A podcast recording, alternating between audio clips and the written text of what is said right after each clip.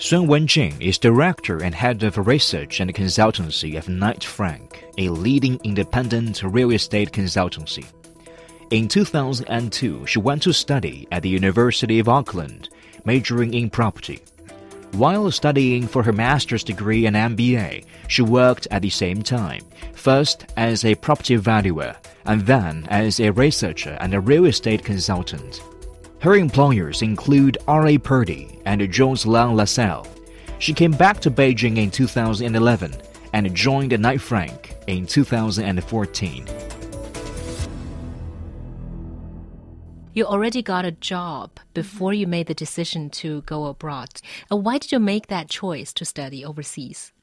Well, my initial intention was to enrich my intelligence in terms of the logical thinking and my ability to make big decisions.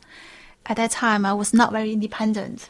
I made a lot of decisions based on my parents' opinions. Mm. I was like a little girl. I got a job as a visa officer with the student team of New Zealand immigration, and I had a very precious chance to meet with the Prime Minister Helen Clark uh, she was the only female prime minister in the world at that time. Uh, I heard she graduated from the University of Auckland and she majored in engineering. She looked so strong and professional. I really admired her experience and her personality. So I decided to go to New Zealand to start my adventure. Mm. I hope I could be as strong as her after I finished my degree study there. Yeah, so she was sort of like a role model for you at the time. Exactly, real idol for me. Mm-hmm. And then, why did you choose property? Was it something you really liked? My first impression about property was stylish residential buildings that I found in New Zealand when I when I arrived there. But at that time, I had no idea about property industry, and my original majors were accounting and finance. Later on, I had a friend. He graduated from the property department of my university and worked with an American company, a real estate company in New Zealand. He was so passionate every time when he talked about the property industry, talked about uh, the courses that he had at the university and his work. His passion about the property had a very big influence on my decision. Um, and also at that time, I thought accounting and finance were a little bit boring for me. Mm. and then I had a research about uh, the courses that the property departments provided at my university. Uh, I found some interesting papers like construction, drawings, property investments, valuation, finance. So I decided to have internal transfer. Mm. And I did. And uh, you never regretted your decision since you're no, in the I, business. I think, yeah, it's a right choice. I, uh, I didn't realize it would be my uh, career goal for the rest of my life. So, what kind of influence did the experience in New Zealand have on your career and your life later? I think the biggest influence for me is the way that I think. I used to be a traditional Chinese before I went to New Zealand, mm. but now I'm very independent. I have my own thinking, and I can make decisions for everything in my life and my career. I don't need my parents' opinion anymore. Mm.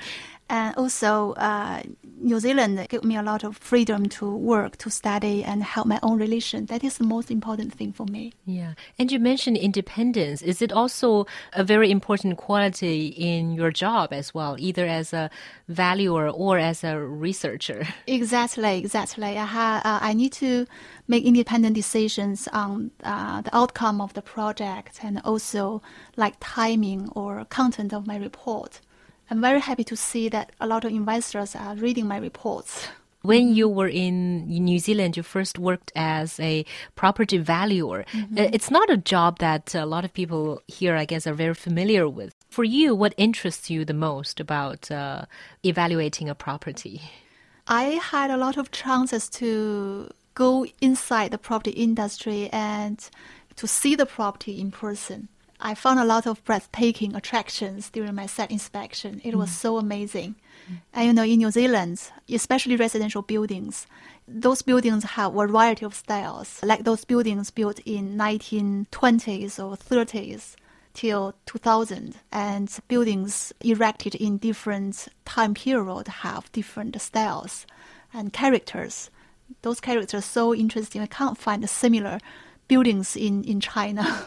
So, in a sense, these buildings attract you. Exactly.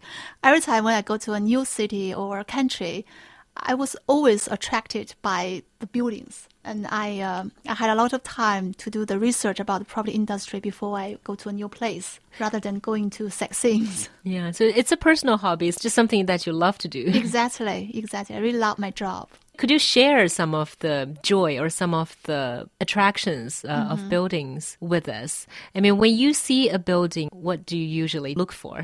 For example, there is a building in New Zealand, and I can distinguish the uh, the time period that the building was erected from the style of the window, the foundation, or the exterior cladding. What were some of the things that would make you feel excited or, I don't know, make your heart pound about seeing a new apartment or a new building? Oh, the leaky buildings.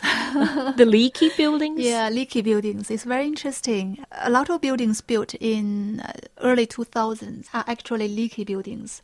Developers use very cheap materials with fashion design. So uh, a lot of Asian clients, especially Chinese, they were attracted by the uh, the floor plan or the decoration of the building, but actually the construction materials are very cheap, and it's very costly to repair the building if the leaking problem are happening.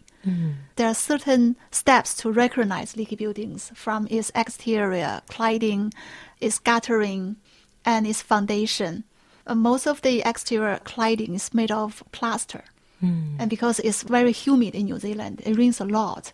So it's very uh, often that the building will leak and it will be a disaster. So for you, spotting a leaky building is sort of like solving crime or something like that. Uh, well, I, it was like an observation or discover for me.